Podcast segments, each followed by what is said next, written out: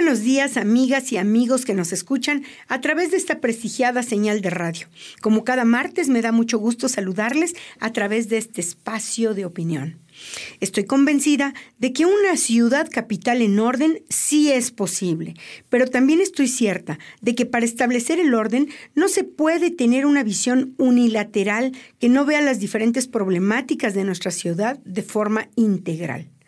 Para proponer cualquier solución es necesario que exista un previo análisis de la autoridad municipal en absoluta y franca construcción con los ciudadanos, pues gobernar en este siglo no se puede entender sin la oportunidad de abrir el gobierno y construir las mejores soluciones de la mano de los ciudadanos.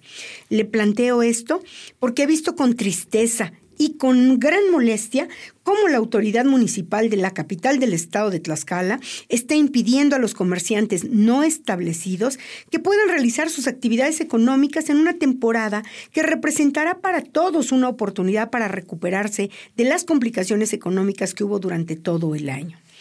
¿Qué harán los comerciantes con la mercancía en la que han invertido si el gobierno municipal no les permite realizar sus actividades en un lugar digno, ordenado y al que los capitalinos podamos acudir sin contratiempos para realizar las acostumbradas compras de fin de año?